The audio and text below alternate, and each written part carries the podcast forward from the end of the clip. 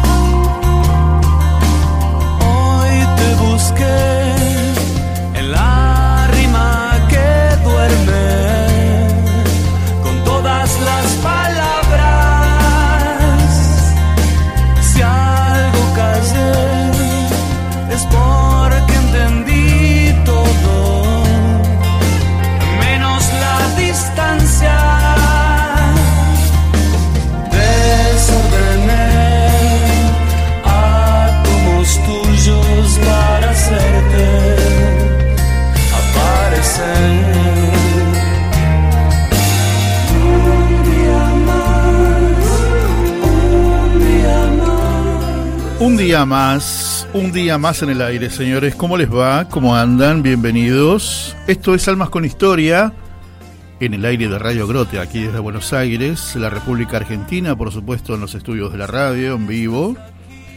Algunos minutos pasaron de las 6 de la tarde de este 8 de marzo. A mí me encantaría, o mejor dicho, hace unos años yo no dudaba en decir Feliz Día de la Mujer. ¿No es cierto? Porque porque la mujer es el ser más lindo que hay en la tierra. La mujer es un ser amado, es un ser querido. Y mm, vaya sorpresa la primera vez que dije feliz día y alguien me contestó, hoy no hay nada que festejar, ni que celebrar. Y puede ser, pero, claro, la primera pregunta fue, ¿pero por qué me decís esto? Y porque hay tantos derechos. Bueno, como empezó todo, ¿no? Hace un rato la, la escuchaba a Verónica Camargo, mamá de Kiara Páez. Kiara fue una jovencita de 15 años que estaba embarazada de dos meses y fue asesinada por su novio allí por el 2015, por Manuel Mancilla porque no quiso abortar. Porque tanto su novio como la familia del novio le estaban pidiendo que aborte. Le estaban exigiendo que aborte. Bueno, ella no quiso abortar porque, bueno, amaba la vida y la de su bebé que estaba en su vientre. Dos meses de embarazo, 15 añitos. Y fue asesinada. Fue asesinada por Manuel Mancilla. Le cortó el cuello. Previamente una cantidad de golpes tremendas en la cara y en todo el cuerpo. Eh, y ahí empezó con ese caso, con ese caso de Kiara, el primer ni una menos, ¿no? En el cual se encargó de armarlo Marcela Ojeda, una movilera de Radio Continental. Podés googlearlo y te vas a acordar un poco, ¿no? Y mm, gracias a la, a la lucha contra el aborto, hemos conocido a Verónica Camargo, a la mamá de Kiara cuánto dolor en esa mamá. Pero sin embargo, una leona provida. Hace unos minutitos tuve la oportunidad de escucharla en TN con Caro Amoroso y Nacho González Prieto. Y diciendo, y diciendo también, además de hablar muy bien, porque bueno, hay rumores, hay posibilidades que al muchacho, por en el momento del crimen ser menor, le reduzcan la pena. ¿No? Porque claro está que si en ese momento de haber matado no tenía 15 y tenía 18, era perpetua. Y hace unos minutos la escuchaba, la escuchaba a Vero, este, ¿qué ha pasado aquí por Almas con Historia? Que, que decía yo quiero, había que defenderlo, el derecho a la vida de Kiara y de su bebé, de los dos, ¿no? Yo ahí me quedaba pensando y reflexionando ¿por qué entonces no fue acusado por doble crimen? Pero bueno, el código, nuestro código penal no, hasta que no nace y no tiene un documento, no es considerado ¿no? Una, persona como para que sea defendida por el Código Penal. Puede ser, puede ser, habría que, habría que discutirlo. Pero bueno, eh, la verdad que bueno, ese fue, ese fue el primer ni una, ni una menos. Charlando alguna vez con, con Verónica aquí en la radio, nos contó ¿no? que ese ni una menos después se lo apoderaron el colectivo verde y bueno, es lo que es ahora, por ejemplo, hoy, ahora en el, en el Congreso, ¿no? Todo ese montón de mujeres donde vos vas y, y le llegas a decir a alguna de ellas feliz día y bueno, ya sabes, ¿no? Pasás por un mal momento. Incluso las mismas mujeres que quizás no se sientan representadas por ese feminismo, también pueden llegar a pasarla mal. En fin. Eh, creo que nuestro país tiene, tiene mucho, mucho por, por discutir, por aprender. Es, un, es el Día de la Mujer, yo prefiero quedarme con, con lo que yo celebraba antes, ¿no? Lo que, lo que pasa es que ahora tengo que estar seguro que no se va a ofender la persona que saludo. Entonces, yo antes saludaba a todo el mundo, a todo un montón de mujeres. Y ahora saludo, viste, poquitito, un circulito chiquitito, que las conozco, que sé que no me van a salir con nada raro, bueno, listo. Entonces, a las que están escuchando y hoy celebran ser mujeres, feliz día entonces. Hemos traído canciones, muy lindas canciones cantadas por mujeres. Vamos a tener tres notas, dos mujeres y un varón en el medio. ¿eh? Que eso va a estar bueno, porque sobre todo el, el, varón, que ustedes ya conocen, que es el director de la radio, que es Tito Graval, vamos a estar conversando sobre los 10 años del Papa Francisco. Sobre todo que alguien conocía ya desde Padre Jorge, ¿no? ya era este, bastante, bastante conocido de él y habían conversado mucho tiempo. Y después cuando ese Jorge se, se, convierte en Francisco, también, también. Y sobre todo hay, hay, hay, hay una, si Tito estás escuchando, hay una foto que, que la verdad que es para hacer un cuadro, donde están los tres muertos de risa, muertos de risa. Un fenómeno realmente. Así que bueno, y después te cuento de las dos mujeres. Pero ¿te parece? Vamos a la primera canción y cuando volvamos ponemos la casa en orden, como dijo alguna vez un presidente. Dale. La primera canción para empezar este Alma 164 hoy. Y, y vuelvo a decir, a las que no se ofenden, feliz día.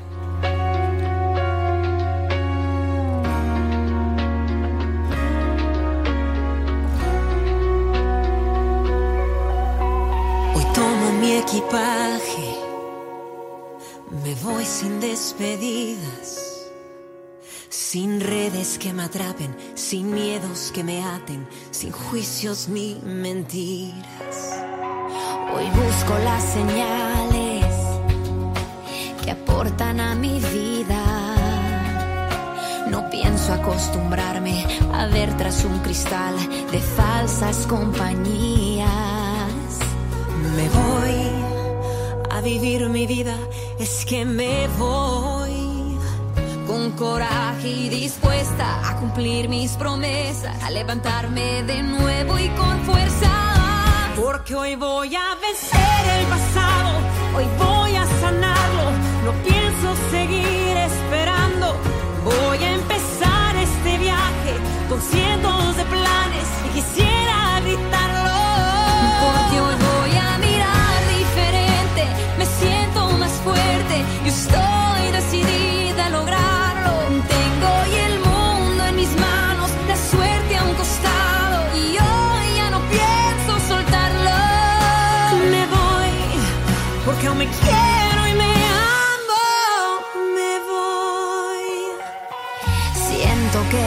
por mi piel corre todo el amor que mío encontré y donde nace un camino, un nuevo destino que me hace soñar otra vez.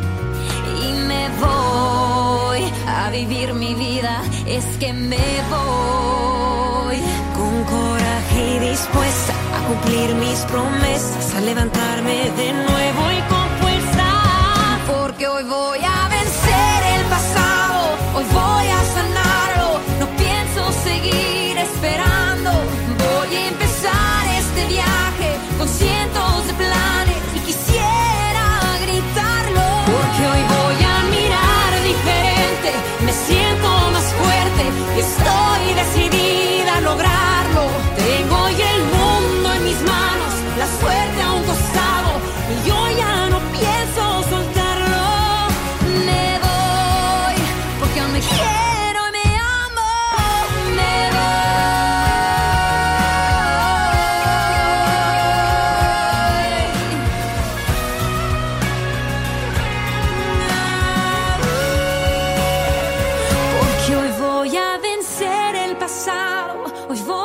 No pienso seguir esperando. Voy a empezar este viaje con cientos de planes. Y quisiera gritarlo.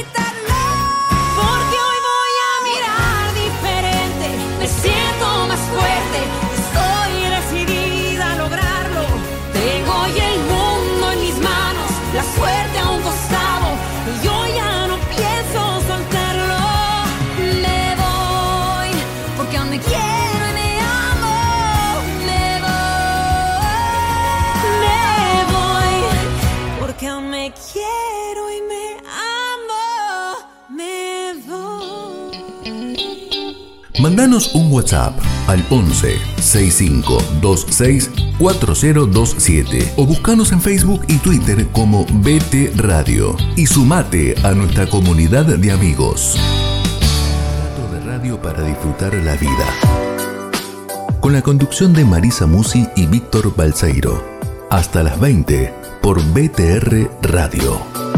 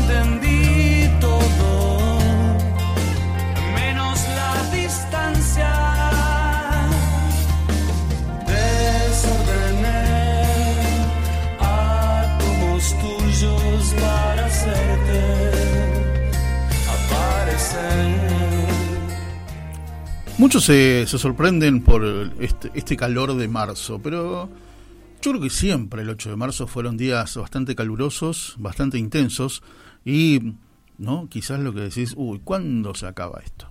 ¿No? ¿Cuándo viene un poquito de lluvia? Bueno, la noticia es que no se ven lluvias eh, hasta sabe cuándo. tremendo, tremendo. Pero bueno, acá en la radio yo te digo, Daniel Martín nos trata bárbaros, ¿eh? porque tenemos, mira, tenemos varios a favor. El aire acondicionado. Uno en la parte de él, uno en la parte nuestra, ¿no? Pecera mediante. Eh, el dispenser de agua, frío caliente. Tomar unos mates o tomar algo frío. Está buenísimo. ¿Qué más querés? ¿Eh? Como decía una tía, la chanchi y los 20. Podría ser, qué sé yo. Para pedir, para pedir. Ah, ¿y esa voz? Es así ¿Qué pusiste? completito. ¿Y esa voz? ¿Qué pusiste? ¿Qué le tenés grabada, Dani? ¿Eh? Está grabada, ¿no? Que no me vieron desde el inicio Está la del botonera, programa. está la botonera. ¿Qué dice ¿No me escucharon? ¿Cómo estás? ¿Cómo va, Víctor Balseiro? En mi día, en el Día de las Mujeres. De veras. En el Día de las Mujeres que Ustedes no- trabajamos, quiero decir. Así descargo un poco la frustración que tengo. Por favor, no me use el micrófono para eso. ¿eh? No, no, Cualquier cosa- así. Vos- Así. Tranquila, el Día de no las es Mujeres de las que... mujeres que... se ofenden, ¿no? Porque esa, esa fue toda mi editorial del inicio. ¿Está todo bien? ¿Se le puede saludar bien? ¿No hay ningún Sí, problema? sí, además me costó mucho entender eso de la ofensa. Entiendo que sea un día de reivindicación No, de no, derechos no, yo- para yo- quienes necesiten. Yo la verdad no, no, no, no, no tengo nada que entender ni nada. Las entiendo. Lo que pasa es que no entiendo por qué el enojo cuando alguien las saluda, ¿no? Porque está bien, a todos nos faltan todavía conseguir derechos, ¿no? A mí me gustaría, así como ellas piden el derecho, yo a mí me gustaría, por ejemplo, ahora exigir o pedir o reclamar o tener el derecho a que eh, el bebé del aborto no muera. Por ejemplo. Perfecto, a mí también me gustaría Por ejemplo. recuperar el, derecho Para a la vida desde el para- primer inicio. Para los que están a favor o para los que los- lo exigen, listo, ya lo consiguieron. No, porque les escuchaba que se iban a reunir, no, por el aborto, seguro, y si ya lo tenés, Ya está eso. Eso ya lo tenés. Es más, vamos quizás nosotros que- a, a por la derogación. Quizás habría que avisarles, qué sé yo. Pero bueno, no, no, no, no, no, no. Almas con historia no es para entrar en polémica, ni mucho menos. Pero, pero yo les, les cuento eso, ¿no? Que a mí me sorprende eso. Que de repente, yo el Día de la Mujer quizás entonces es para celebrar lo que ya tienen. Y todo lo que le falta, bueno, será una cuestión de lucha, de razones, de leyes, de exigir, qué sé yo, siempre por la vía de del Congreso de la Nación, como corresponde. Pero, escúchame, tenés esto, celebrarlo.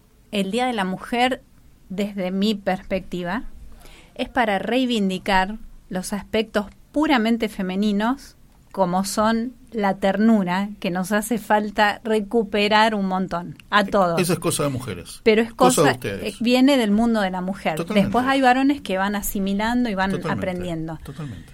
Mucho mujer guerrera y batalladora que me encanta, pero la ternura, que era nuestro distintivo, se está diluyendo y se está lavando. Así que vamos a por la ternura de vuelta. Muy bien, bueno. Me encanta. Bueno, gracias por los saludos del Día de la Mujer, bárbaro. Vamos por ahí, vamos por ahí. Muy bien. Gracias por los saludos del Día de la Mujer. Eh, Vamos todavía, ya van dos, perfecto. Eh, Vamos, dos jugados, dos ganados, como decía. Este, pero en fin, en fin. Bueno, hemos traído, hemos traído eh, en, en canciones una playlist que tiene que ver con grandes canciones muy conocidas, cantadas por hombres, pero en versiones femeninas, en versiones de mujer. Ajá. Siempre nos gusta hacer un poquitito originales ahí, ¿no? Y ponerle ese condimento. Así que bueno, bueno, les contaba, tres entrevistas, ya te conté la del medio, pero eso va a ser este casi casi en el final de esta primera hora. Vamos este en un minuto ya en un ratito a tener la primera entrevista. Bueno, mientras tanto me permito Cuente, ir cuénteme un poco de la invitando. no, cuéntame ¿no? un poquito de la de la entrevistada. ¿Quién es? Ah, Por bueno, eh, vamos a estar hablando con una premiada. Eh, la entrevistada se llama Gabriela Fioriti, es jurinense, a mucha honra. Como dice la Chiqui Legrand cuando nombra Villa Cañas, me pongo de pie. Póngase de pie porque hay cámaras que están viendo. Que están viendo. Así que no mienta. Muy bien. No mienta. Tiene que ponerse de pie. Si se va a poner de pie, póngase de pie. Si no, Juninense. Me- Le voy a, a descalabrar todo, pobre Dani, que estuvo ajustando la cámara. Eh, y recibió el premio Alicia Bianchi. Alicia Bianchi, una gran periodista que tuvo la ciudad de Junín. Eh, ahora se entrega un premio a 10 mujeres notables, 10 mujeres destacables de la sociedad. Gabriela recibió el año pasado por su obra solidaria. Vamos a, a averiguar un poquito en qué consiste su labor solidaria. Eh, Gabriela tiene su trabajo particular, tiene su familia, familia numerosa, tiene cuatro hijos, así que hay mucho trabajo ahí en esa casa. Y en sus ratos libres, si se pudiera decir, pone su vehículo particular, pone sus brazos, que a veces a la noche llegan a dolerle de lo cansada que está, pone su esfuerzo, su energía, su organización para recolectar distintas donaciones e ir abasteciendo a comedores y a merenderos. En este momento está haciendo un recorrido en la zona de 26 lugares. qué bárbaro, qué lindo. Qué bueno eso. Imagínate lo que es 26 Cuando- lugares que la esperan ansiosamente, todo lo, lo que Gabriela puede ir alcanzando. Estuve, estuve leyendo algunas notas de ella y ella ruega y dice, no deberían, estoy tratando de hacer lo posible para no que existan más los comedores. Que no existan más, tal cual, que no está haga bueno, falta esto. está bueno eso, porque es un pensamiento más allá, ¿no? Exacto. Sí, Eh, sí, sí. Me parece una mujer muy, muy interesante para conversar un rato. Estuvimos pensando, ¿no? Y, y- y qué hacer para este programa del Día de la Mujer. Pero también se nos venía encima el lunes 13 que tiene que ver con los 10 años de Francisco. Hoy Francisco se dedicó a hablar mucho de las mujeres. Y salieron datos muy particulares, ¿no? Como por ejemplo, triplicó la cantidad de mujeres que trabajan en el Vaticano. ¿no? En los cargos también jerárquicos también hay bastantes mujeres ahora, ¿no? Cosa que me parece muy bien, cosa que me parece muy bien. Así que, así que bueno, eso lo vamos a hablar en un rato. ¿Cuál es el valor del ingreso de la mujer a estos ámbitos? Que cuando se reclama igualdad, es igualdad en cuanto a derechos y a oportunidades, pero somos esencialmente diferentes. Y como decía ese programa que se titulaba Viva la diferencia, viva la diferencia. No La mujer tiene que aportar esta diferencia, esta otra mirada y en, en lo posible eh, en lo relacionado a, lo maternal, que es esto de la ternura, de la suavidad, si se puede decir, de una mayor comprensión, de una mirada más integral. Muy bien, muy bien entonces. Puede invitar, eh, la, la había dejado en pausa para, para presentar a la entrevistada que en unos minutos va a estar en contacto con nosotros. Muy bien. Podés, a ver si se quieren comunicar. Se pueden comunicar con nosotros vía WhatsApp al 11 69 40 07 08, que es el WhatsApp de la producción. Pueden escribir o dejar un mensaje de audio breve, unos 30 segundos. En este momento estamos saliendo en www.radiogrote.com, en la aplicación de Radio Grote en cualquier dispositivo o en el canal de YouTube, incluyendo la camarita de Daniel Martín. El canal lleva mi nombre, es Marisa Musi y la lista de reproducción es Almas con Historia. ¿Listo? ¿Qué Listo. ¿Quiere que lo repita? 11 69 40 0708. Muy bien. Y el más es saludar a todos los amigos y a todas las radios amigas. El otro día recibí un mensaje ¿De porque quién? nos habíamos quejado al aire del club de fans de Junín que no se había reportado y me dijeron, aunque no escribamos, escuchamos todos los programas. Así que le paso la Evi- posta, el mensaje es Está muy compartido. bien. Está muy bien. Vamos Ah, pero a a, mí me mandar- parece que hubo un golpe comando ahí, ¿eh? ¿Sí? Sí, se pusieron todos de acuerdo, porque no escribió nadie de No ningún lado. Digo, Es, para que los extrañemos y digamos, ¿qué pasa? ¿Dónde están? Bueno, hoy el club de fans de Junín se amplió un montón, Así- le ah, digo. ta, listo, listo. Así me gusta. Pero por favor que no vuelva a repetirse. ¿Te parece? Bueno, tiene el micrófono abierto, así que No, envíen no, mensaje El mensaje se entiende. Son, son gente muy inteligente. Hacemos otra canción, Dani, y cuando volvamos conversamos con Gabriela Fioriti, una mujer muy interesante y para hablar de estos temas, ¿no? Porque está muy bueno eso de asistir a comedores, qué sé yo, pero que tenga en la mente, a mí me gustaría, y estoy trabajando para que no haya más comedores, no todo el mundo te habla de esa manera. Tal Vamos, cual. Ya venimos.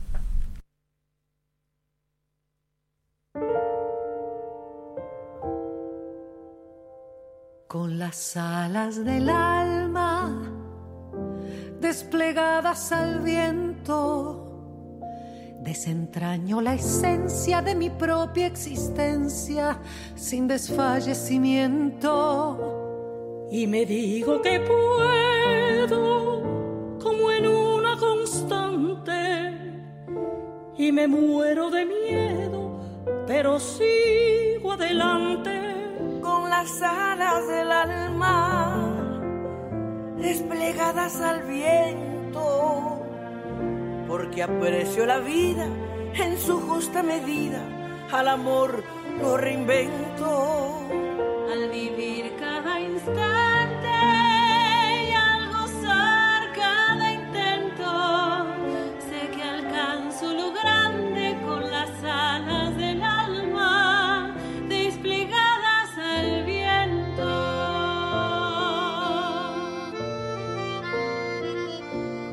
alas del alma desplegadas al viento, más allá del asombro me levanto entre escombros sin perder el aliento.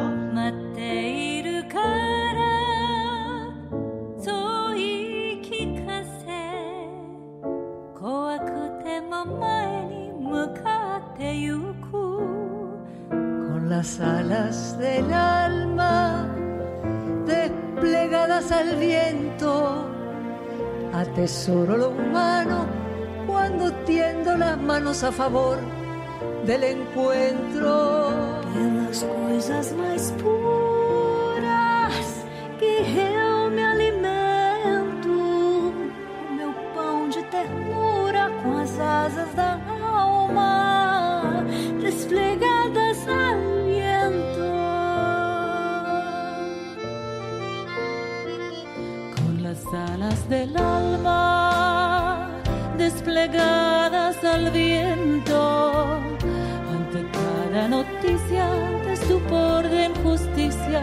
me desangro por dentro Y me duele la gente, su dolor, sus heridas, porque así solamente interpreto la vida. Con las alas del alma desplegadas al viento, más allá de la historia de las vidas sin gloria, sin honor ni sustento.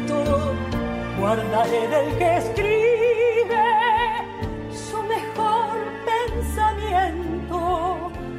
Quiero amar a quien vive con las alas del alma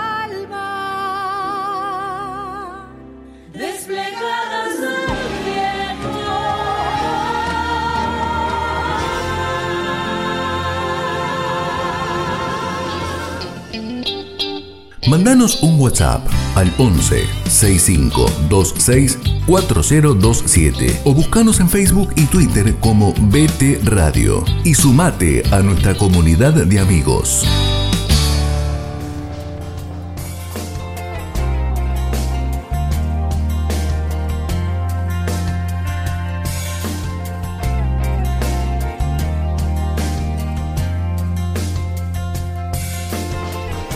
Bueno, bueno, ¿cómo va? Espero que bien, espero que bien este Almas de 8 de marzo. Bueno, eh, 8 de marzo porque estamos en vivo en Radio Grote miércoles en la ciudad de Buenos Aires con, muchísimo con, con, con muchísimo calor. Ay, creí que iba a decir frío. No, no, no. Me no. sorprendió. Ojalá, qué sé yo, un término medio, un 20 grados, un 22 grados estaría, ¿no, Dani? ¿Eh? Qué Sí, fuerte que está esto. Podríamos pautar ahí, pero te la debo por el momento. Sí, por el momento, por, unos días parece, sí, sí. Así parece. Bueno, me encantó eh, un artículo que leí en un diario, no me acuerdo el nombre. eh, Gabriela Fioriti, un ángel por los barrios. Visita merenderos y comedores, pero también asiste a familias. Dice que en la sociedad hace falta más empatía y amor. Y que la gente necesita trabajar. Son tres puntos fundamentales. Que coincidimos plenamente. Sobre todo, a ver, la empatía. ¿Qué es la empatía? Es una virtud que tiene el ser humano de darse cuenta que el otro, ¿cómo lo está pasando? Ponerse en los zapatos del otro. ¿Lo hacemos? Muy pocas veces. me permite que me ría. ¿Opinamos? Siempre. Siempre. Somos, tenemos una, una licenciatura en poder opinar cómo se encuentra otro. Y ni sabemos lo que puede sentir. Ni sabemos lo que puede sentir. Pero nosotros sabemos todo. Hmm. En fin, pero, pero bueno, vamos a conversar, vamos a conversar sobre estas, porque para mí son como virtudes, empatía, amor y el trabajo. Absolutamente. Llámalo sí. como quieras. Sí. Pero son tres cosas que está faltando en esta sociedad, en este país, sobre todo en esta ciudad, en, Argent- en Buenos Aires, en la ciudad autónoma de Buenos Aires, donde decimos siempre, si hubiésemos hecho un plebiscito sobre el aborto, Hmm. En la el ciudad. aborto sacaba el tren en el país, ¿eh? no en la Ah. ciudad, en el país. Ah, Porque yo estoy ahora convencido, yo soy un convencido que el aborto es cava. Tristemente. El aborto sí. es cava. Ciudad Autónoma de Buenos Aires. Si vas al interior, si vas al interior de la provincia y a, y a las otras provincias, hablarles de aborto te sacan escopetazos, Hmm. por decirlo de alguna manera. Porque se ama la vida, porque se ama el trabajo. En el interior del país no se perdió esto. Se ama ni la, la empatía, vida, ni el amor, ni la cultura del trabajo. No. No, se perdió eso. Se la cuida, se la protege. Y si- y se es solidario para ayudar a protegerla, y si falta, y si falta, existen las Gabrielas, Sí, ¿no? que se ponen en lugar del otro y se ponen a trabajar. así es. ¿m? para que el otro pueda comer todos los días, tenga un lugar donde dormir, ¿no es cierto? Vos dormís con aire acondicionado, qué lindo. Encima te quejas porque a lo mejor el otro día amaneciste difónico. es el aire que me está matando. ¿Viste? No tenés idea de lo que puede dormir el otro en el medio de... Vamos a saludarla, ¿te parece? Con todo gusto. Hola Gabriela, ¿cómo estás? Un beso grande aquí Marisa y Víctor desde la radio. ¿Cómo estás? ¿Bien? Hola chicos, ¿cómo están? Sí, muy bien. La Muy verdad bien. que muy bien, Marisa. Bueno, me alegro mucho, me alegro mucho, qué lindo, qué lindo leerte y que pienses de esa manera, ¿no? Que, que es la empatía, que es el amor por el otro, que es eh, la falta necesaria de, de- de- de un trabajo, ¿no? Que creo que son, a ver, como para empezar, estaríamos Sí. mucho mejor como país.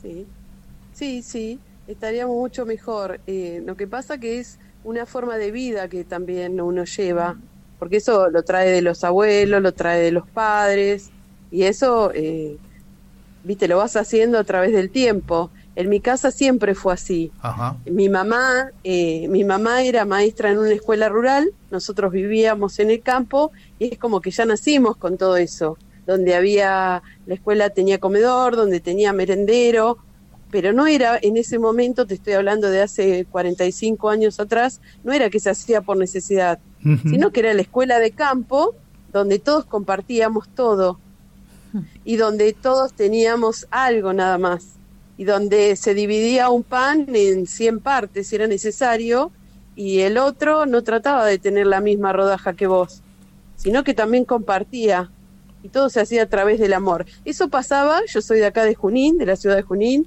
eso pasaba en las escuelas de campo de acá. Y sigue donde pasando. había amor, donde había empatía. Y sigue pasando, ¿no?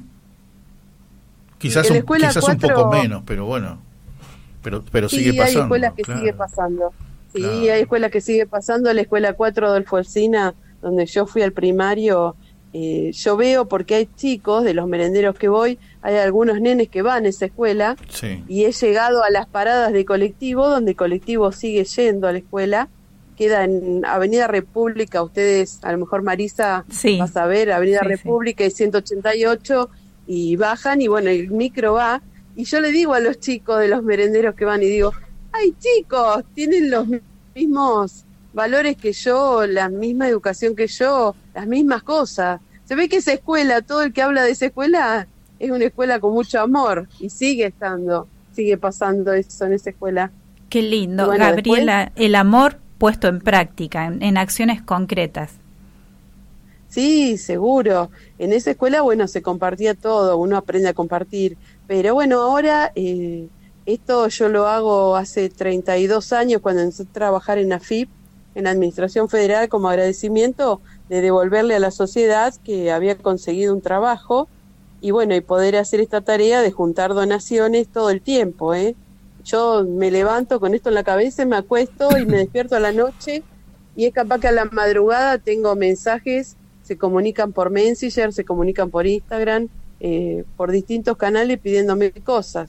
Yo hoy cuando a la mañana me levanté, por ejemplo, ya tenía pedidos, se incendió una casa, necesito muletas, eh, necesito recetas médicas, eh, si me podés recomendar en tal lugar. Como hace tantos años que lo hago, eh, Qué como que ya los vine a hacer a muchos chicos. Exacto. Ya conozco Gabriela, leíamos un poco el tema de la transparencia, cómo tratás de ser clara y transparente. Contanos un poquito cómo publicás, cómo difundís lo que te llega y a quién entregás. Eh, bueno, para mí la transparencia es fundamental. Más eh, porque son donaciones. Yo a todos les digo, lo que llega como donación, que salga como donación. Pero muchas veces, eh, y para publicar, no me gusta publicar a un nene y dándole algo a un chico o dándole algo a una mujer, porque no me gustaría estar en su lugar y que pase que a mi hijo le están dando una mochila y le están sacando una foto para la mochila que le están dando porque hay una necesidad en el medio. Bien. El nene tiene que recibir las cosas con amor.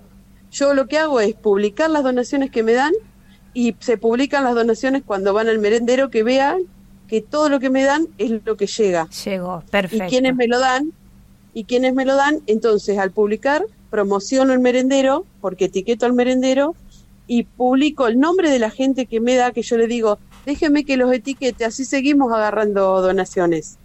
No porque muchos no querían, pero digo, chicos, es para agarrar donaciones nada más. No es para decir, ay, fulano me donó, fulano me donó, porque no quieren mis amigas muchas veces que viste que las publique. Claro. Le digo, claro. es por una cuestión de transparencia, es una cuestión para que lleguen las cosas.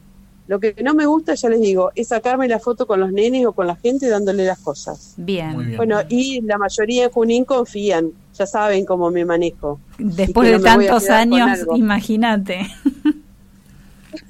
Y ya saben que no me voy a quedar con algo, porque todos me dicen, ah, ¿dónde trabajás?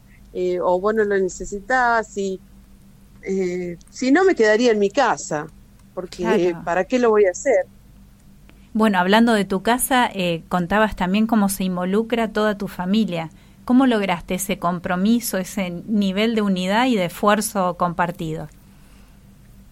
Bueno, Mari, eso eh, siempre me acompañaron, siempre. eh, mis hijos ya nacieron con esto, tienen 24, 25 años y ya están acostumbrados. Mi esposo también, y realmente eh, me decían ellos, mi marido me dice, sobre todo, me acompaña en todo, porque es mucho tiempo al que yo le dedico. Entonces el acompañamiento de ellos es fundamental. El que vengan a mi casa continuamente con donaciones, el que yo salga en el auto y muchas veces llega a las 10 o 12 de la noche llegado a mi casa. Claro. Puedo entrar tranquilamente en cualquier barrio, que yo no tengo, a veces me dicen, ¿cómo entras en ese barrio? No, ¿cómo, cómo entro en ese barrio? Si es un barrio que yo amo, y el otro barrio que yo amo, y el otro barrio porque eh, llegan tantos años que vos adorás a la gente, es mi familia. Son, yo lo que le digo a las chicas de los merenderos, son mi familia, y las chicas de los merenderos eh, hace de cuenta porque yo digo, ay, fulana es mi hermana, eh, es mi amiga, ¿entendés? Es mi todo. Y yo pienso, cuando llego con cosas, que le digo a todos, chicos, en buen estado, el calzado, la ropa, todo lo que se dona, hagan de cuenta que nos vamos a, que uno se va a poner la ropa. Claro, claro, sí. Gabriela, ayúdanos un poco. ¿Cómo hiciste vos para ponerte en el lugar del otro? No, es simple, es tratar de hacerle al otro lo que no te gusta que te hagan. Es eso, es eh, cómo haces y ya tantos años que lo conozco, imagínate que ponerme en el lugar del otro, yo me pondría en el lugar del que tiene ojotas en invierno, con medias gruesas como pasa, que Sí. se le inunda la casa porque vive en un lugar de chapa y tiene las medias mojadas y ojotas, y yo me pongo en el lugar si serían mis hijos. Son nenes que yo adoro, porque una vez me publicaron acá en Junín, como nos conocemos mucho, eh, gracias por ayudar, gracias por ayudarnos a los chicos de la calle, como lo haces. Y parar el auto en cualquier lado y entregarle yogures o entregarle calzado, yo me pongo a pensar y digo, puede ser mi hijo, tiene la edad del mío. En ese momento, cuando íbamos al merendero, que yo venía a nueve y media de la noche, después que amasábamos, comían y todo, eh, eso está, los totoreros que está en cuartel 2, frente al boliche amarillo, eh, yo trataba de cargarlos a todos en el auto y llevarlos a la casa porque abajo del puente es un peligro, era un peligro en ese momento, y yo digo, no, no los puedo dejar solo, pues yo pensaba a mi hijo de 12 años a esta hora cruzando en invierno a la casa con el pan que habían amasado para que los hermanitos coman. Y Ah, no necesitas demasiado esfuerzo para Claro. ponerte en el lugar del otro. ¿eh? Hace de cuenta Qué bueno. son los nenes que vos tenés que cuidar, eh, los chicos los adoramos, porque acá en mi casa eh, mi nene le daba clase en, en el Club Los Indios a los nenes que jugaban al básquet. Eh, mi marido colabora en el Club Social siempre donde mi hija juega al hockey. Es como que estamos metidos en las actividades de Junín y tratando de colaborar. Vos sabés Entonces, que... bueno, Vos sabés. Vos sabés, Gabriela, que mm, a lo largo de los años, ¿no? Hemos entrevistado a, a- a- a muchas personas que, que ayudan en comedores o que, visto que salen a repartir, a- mismo aquí en Capital Federal, hay mucha gente, ¿no? En la calle y salen con autos, se arreglan como pueden, ¿no? A lo mejor vecinos de un mismo edificio que salen un día solo, los jueves, ponele, cargan el baúl con bandejas y salen a repartir a, pu- a puntos fijos, ¿no? Y lo que nos contaban casi siempre todos coinciden en lo mismo, es que ellos van a repartir, sabe que, saben que van a dar, pero es muy lindo lo que se trae cada uno en su mochila imaginaria. El amor que les dan esas personas en, en ese gracias, en esa mirada, como diciendo, me estás dando el único plato de comida que voy a comer hoy. Más en invierno, Sí. el plato caliente, ¿no es cierto? Sí. Eh, ¿Te pasa también de venirte, de venirte vos también muy satisfecha? Eh, no sé si decirte satisfecha. Lo que me pasaba es que yo comía acá en mi casa a las 21 horas y estaba acá pensando y se me cerraba, no podía comer, se me cerraba la garganta y le decía a mi marido, vos sabés que en tal lugar fulano, fulano, fulano no comen, porque como ya los conozco, somos 120 mil habitantes, creo, Junín. Imagínate que conozco cada rincón de Junín y yo pensaba, fulano, fulano fulano se fueron a dormir sin comer. A las 7 de la tarde llevé a mi mamá y a mi papá a un merendero y dice mi mamá y mi papá, che, ¿de dónde están los chicos acá? Porque ellos, mi papá y mi mamá están muy presentes en este tema. Y dice, ¿dónde? eh, son los dos docentes jubilados. Y dice, ¿dónde están los nenes? Y la mujer del merendero le dice, no, los acostaron a dormir porque están todos sin comer, entonces los acostaron a dormir. ¿Cómo nos vinimos a mi casa? No te puedo explicar. Y le digo, ¿cómo? Yo trato, trato de estar comiendo acá en mi casa, pero saber que los nenes están comiendo. o salgo con los yogures, como te digo, de acá de mi casa y yo sé que tres yogures se toman cada uno. Y vuelvo a mi casa, entonces puedo comer distinto. Eso es una cosa. Eh, otra cosa que vos me decías, no sé qué me habías preguntado. No, no, era eso, era eso. ¿Qué gestos recibías de esas personitas, ¿no? Que te llenaban, que te llenaban el alma, por decirlo de alguna manera. ¿No? Cuando Sí, cruzas una eh, mirada o ese gracias o este Sí. como como Y como bueno, acá en los barrios, acá en los barrios yo me río y me cargan porque todos me dicen la Gaby, ya es la Gaby. y cuando le agradecí al medio, como vos dijiste en la presentación, cuando digo, pero ¿cómo me van a apodar el ángel de los barrios? ¿Viste? Le digo, democracia. Y entonces, eh, entonces ellos mismos, cuando a veces iban algunos políticos o algo, dice, es la Gaby la que tiene que ser intendente. Y yo me reía porque le digo, no, intendente, no. claro. Quiero mucho al intendente de acá. Bueno, pero Y le ves digo, no, intendente, es que en ese medio no le fue- no, no te fueron a preguntar a vos, le fueron a preguntar a ellos. ¿Qué sos para no, ellos? y- que sos para Claro. ellos un ángel. Un ángel que les trae de comer Bueno, cuando tienen hambre, un ángel que les trae un abrigo cuando tienen frío. ¿entendés? Los útiles que escolares. Bueno, y entonces, ¿qué es eso? Un ángel. Un ángel. Uno cuando le pasa algo, un-.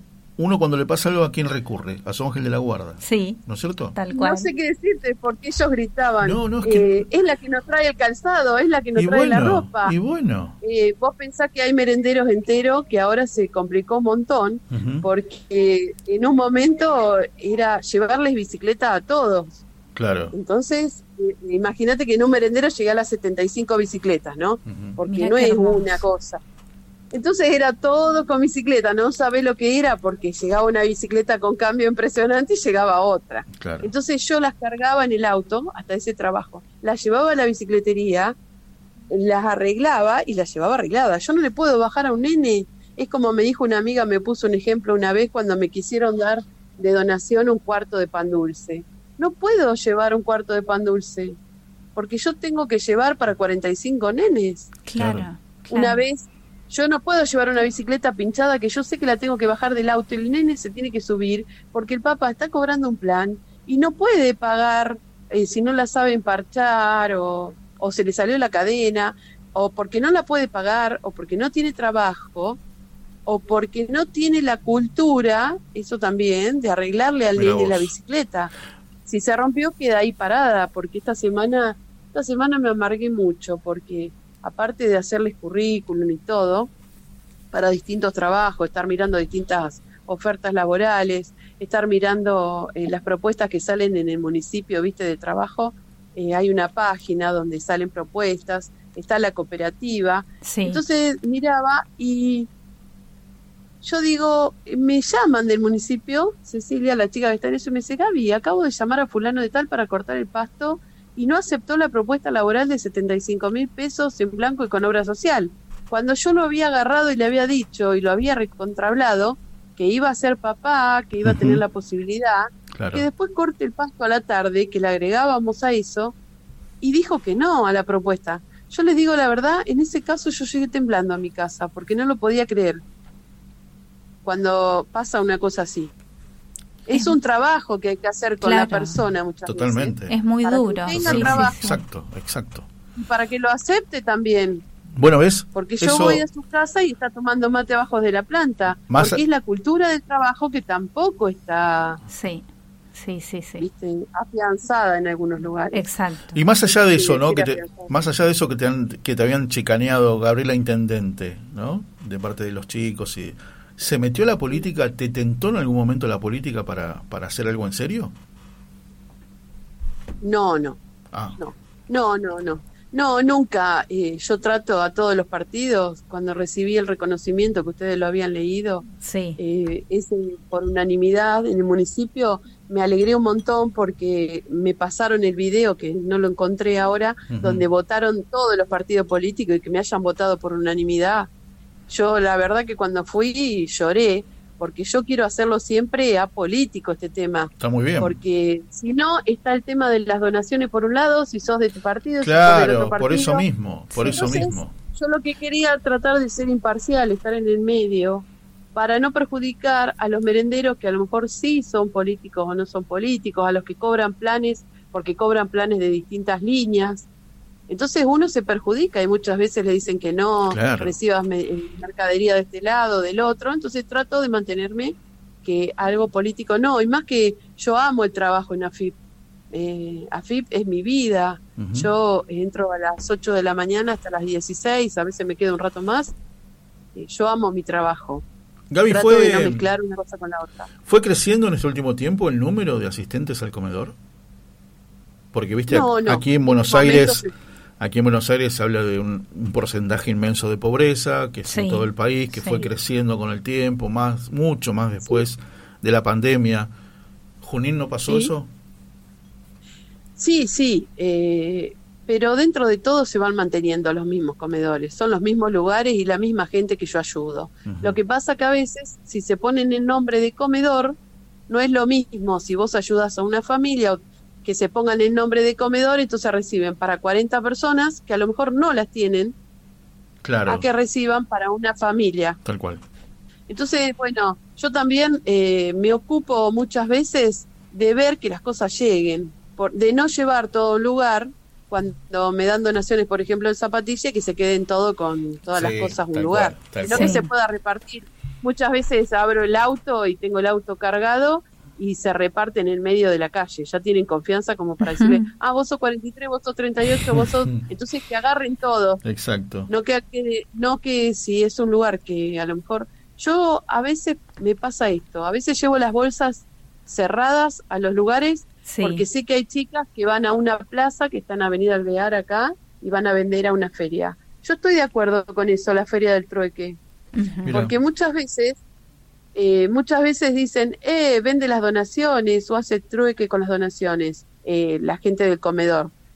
No, yo a mis amigas les digo, chicas, ¿qué les parece si esto se lo llevo a fulano de tal, a tal? me- Dice, manejate vos que los conocés y que sabés cómo hacerlo. Me bien. dicen la que me da las bien. bolsas. Claro. Entonces, mis amigas le digo, mira, eh, ella va a la feria del troque porque tiene 35 nenes todas las noches que le da de comer. Y me está pidiendo aceite, por ejemplo, les pongo un ejemplo Sí. aceite y tapas de empanada y ella va a la feria del trueque y cambia todas las zapatillas, por ejemplo, que no le anduvieron a ningún nene y trata de cambiarlo por, les digo así, no, so- no es mucho, por tres botellas de aceite y, y tapas de empanada. Entonces le puede cocinar al otro día. Qué bueno no que es lo que es una feria donde vas a ganar mucho. Claro. No es una Tal feria cual. que vas a ganar mucho. Gabriela, ¿qué...? Por eso cuando la gente dice venden las cosas, no se enojen, porque hay que ver cada caso en particular. Bien. No es lo mismo Bien. que me pasó a mí que mi marido se saca sus yogures, que no se, que no los vende y que es mucho dinero, a que me los vendan en la puerta de un comedor. Los yogures y la leche no.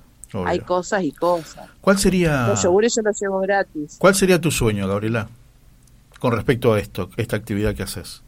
Que, no, que un día, un buen día no existan más los comedores, que un buen día no tenga que existir todos estos ángeles que hay en diferentes lugares que, que van a dar por el que más lo necesita. ¿Cuál sería tu sueño? Bueno, vos decís eh, con el nombre ese Los Ángeles. Bueno, Los Ángeles que sigan existiendo. Tenemos que tener una sociedad con ángeles, con una sociedad con empatía, con una sociedad que piense en el otro, con una sociedad que no venga y te choque el auto y salga escapando, con Hmm. una sociedad que no viole, con una sociedad que no mate, con una sociedad que piense en los niños sobre todo, porque son el mañana. Eh, que no existan comedores es lo que más quiero. Que los chicos coman en su casa, con su familia, como lo hacíamos nosotros hace 40 años atrás, donde teníamos el almuerzo y la cena con nuestros padres, con nuestros abuelos. Yo tuve la bendición de tener padres, abuelos y bisabuelos hasta el año 87. Yo digo que tuve, lo tuve, yo digo que lo tuve todo. Sí. Bueno, ahora sigo con Muy mis bien. padres, gracias a Dios, y con mis tíos, gracias a Dios, siguen todavía en carrera, ¿viste? Yo los cargo. Pero digo, que no existan comedores que puedan comer en sus casas y que los papás puedan tener trabajo para que ellos, los papás y los nenes, elijan qué comer, elijan qué juguete usar y no que te vayan a sacar una foto con un juguete que te dan o que tengas que ir a comer a un comedor donde tengas que pedir, por favor, o donde pasen determinadas situaciones que uno, o frío, o que coma en su casa el nene, pero sobre todo que el papá tenga trabajo. Y un consejo que me gustaría darle a los chicos de todas las edades, la escuela es fundamental. yo les digo siempre, por favor, cuando se levantan a la mañana les he dicho, vayan aunque ya vayan, levántense porque muchas veces dicen, "No, no voy." Total me pone presente. ¿Cómo total te pone presente? Vayan, que por lo menos toman la leche en la escuela, Ah, comen en la escuela al mediodía y tienen una rutina. está muy bien. Está Está, bueno está eso. mi amigo que eso me lo informa mucho. Yo soy amiga de Manuel Llobet, que ahora, bueno, que dice, viste, caminé las, las calles con él durante 10 años porque me lo encontraba en todos lados y se puso a disposición mía, dice, para lo que necesite, cuando yo no lo conocía, ni bien asumió. Y bueno, y al, al segundo o tercer día ya le estaba pidiendo cosas. ¿Qué se puede hacer respecto, qué se puede hacer con tal cosa, qué se puede hacer con tal otra? ¿Cómo puedo gestionar esto a través del municipio? Y bueno, y así fui también gestionándole determinadas cosas. Está muy Por bien. ejemplo, la parte de salud, la parte de medicamentos, la parte de las salitas. Bien Soy la que le saca los turnos en el hospital. Bien completo. Y bien él completo. ahora, claro, y él ahora que es el secretario de Desarrollo Social, también desde su lugar eh, nos ayuda a todos y también es muy conocido porque está atrás de todas las necesidades, ¿viste? Así, Así que bueno, Me parece es- bárbaro. no, está bueno eso cuando uno trabaja con todas las instituciones en conjunto. Otra de las cosas que yo soy muy amiga, que a veces los cargo y le digo, chicos, no puedo agarrar y ser madrina de ustedes, los bomberos de Junín, que yo soy fans de los bomberos de Junín. Ellos colaboran mucho a través de Julito Jiménez, el bombero. También colaboran en merenderos y comedores y muchas veces nos preguntamos las cosas. Gaby, yo tengo tantos changuitos, ¿a dónde se necesitan?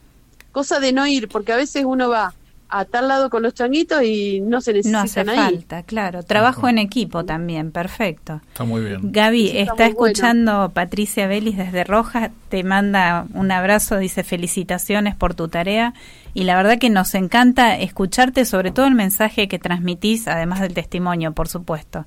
Eh, te agradecemos muchísimo. Bueno, yo muchísimas gracias por visualizarme, eh, por el lugar que me dieron, por tenerme en cuenta y muchísimas gracias a vos por ser fan mía y estar pendiente de mi tarea. Eh, te quiero un montón y gracias a ustedes por todo lo, Lo que hacen y por hacer ver esta realidad. Te mandamos- Cualquier cosa eh, en Te- Gabriela Fioriti en Facebook o Gabriela Fioriti en Instagram va a ser mejor porque ya llegué a los 5.000 en Facebook amigos. Ah, Eh, buenísimo. pero bueno, está público. está Ahora, público, eh, al subir el programa, al subir el programa, agregamos las redes. Así directamente se Bueno. contactan con vos, Gabriela. Claro, eh, directamente por Messenger o por mensaje de Instagram pri- eh, privado, porque muchos pueblos me mandan las donaciones por comisionista. Así Bien, que, muy bien. bueno. Bueno, Te mandamos, muchísimas te mandamos gracias. un beso muy grande, Gabriela, que sigas muy bien. Bueno, muchísimas gracias a ustedes. Hasta Besos. pronto. Mis amigos Gabriela Fioriti, de la ciudad de Junín, el ángel de los barrios. Clarito, ¿no?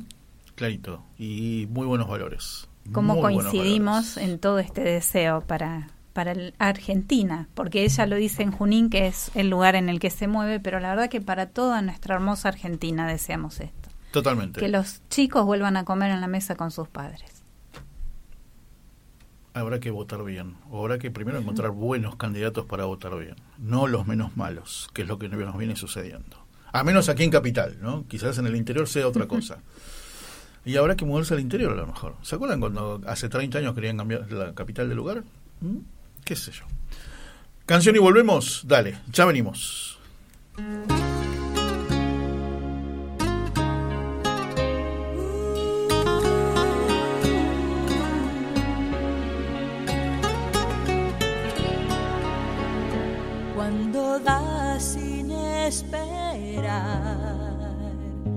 cuando quieres de verdad, cuando brindas perdón en lugar de rencor, hay paz en tu corazón, cuando sientes compasión.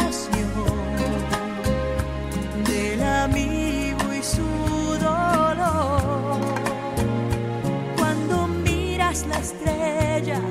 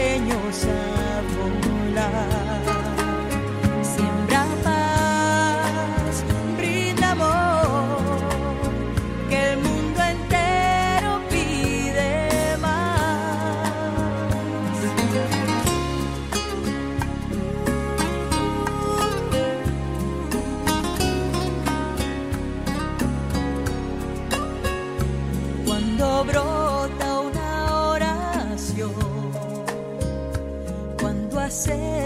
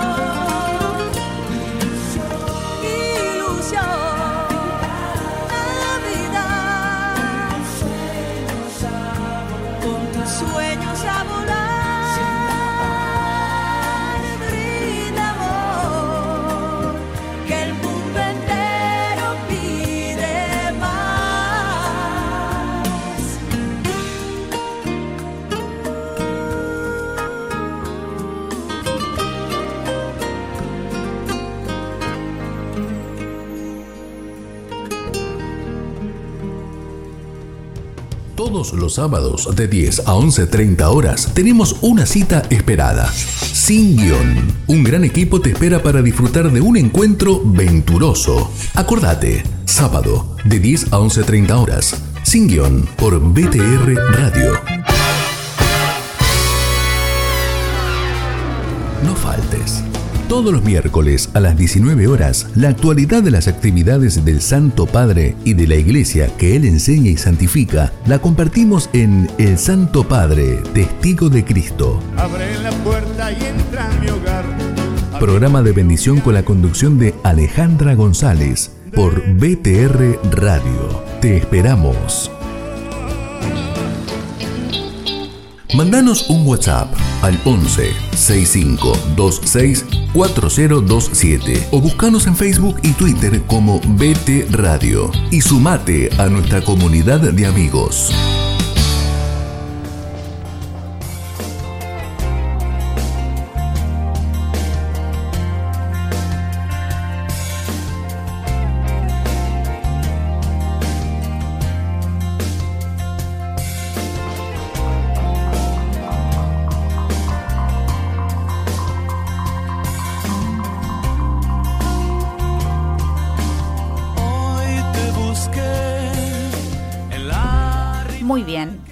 La segunda hora de Almas con Historia, quedamos en el corte en el blog del bloque comentando la nota Gabriela Fioriti, este tema de la Argentina solidaria, de los comedores, merenderos y lugares que esperamos con ansias que ya no hagan falta en la Argentina que queremos, en la Argentina que esperamos, la que estamos construyendo para las generaciones que siguen.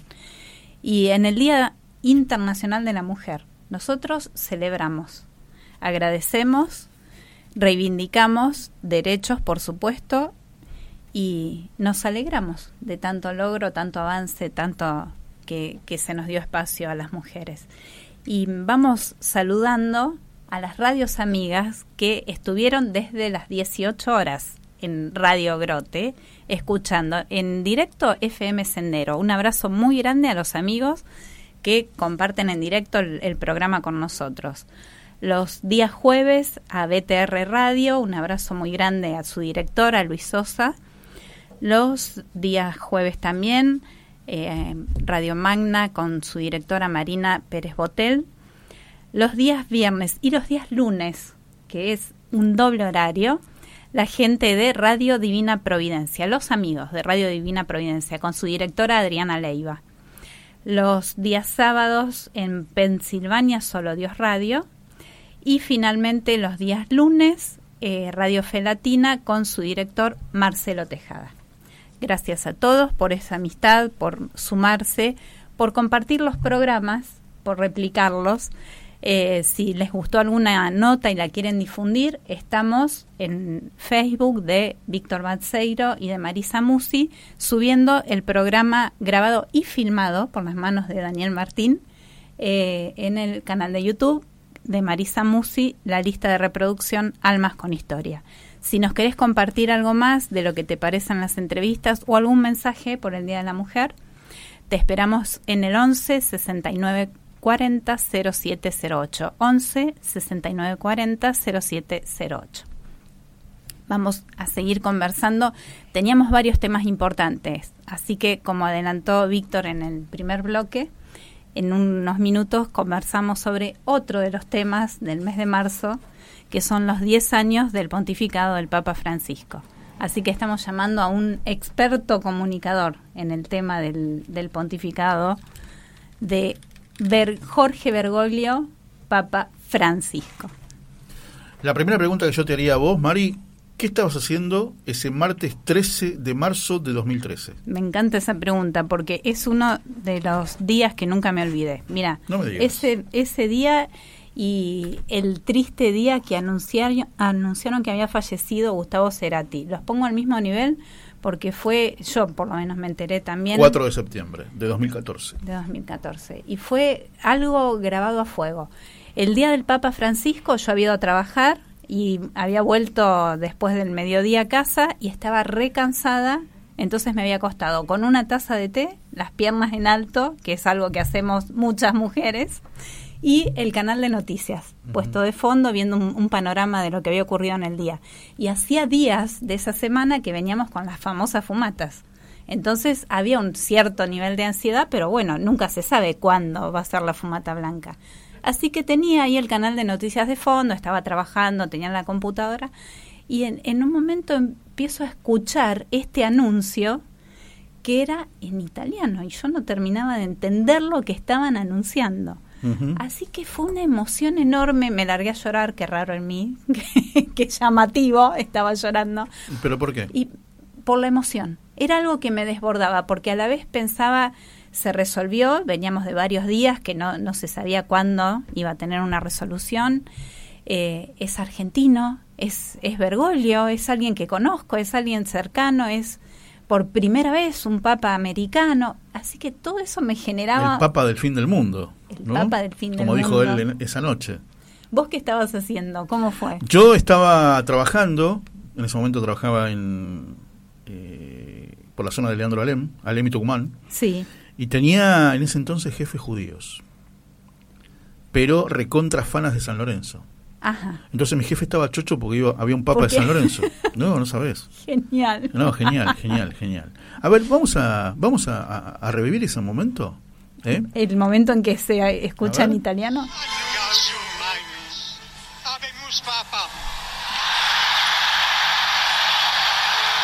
eso es latín.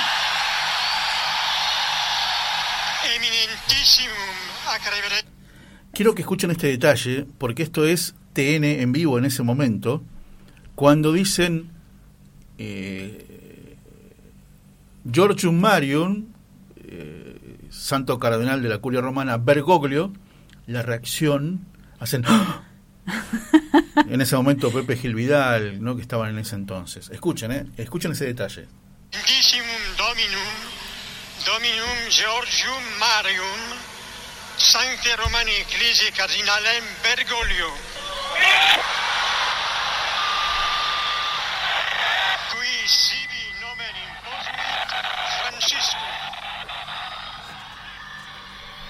Le- no, le, no, le, no, no le acerté al canal, no le acerté al canal porque en ese momento era... No importa, igual se entendió Sí, lo sí, que decías. sí. Y mira, ahí mm, me mostraste justo una foto, la emoción que tenía él, la cara Claro. de, de Bergoglio, ya Francisco, en el momento que sale al balcón, estaba como impactado, era una cara de asombro, una cara, eh, si se me permite, yo prejuzgué de cierto temor.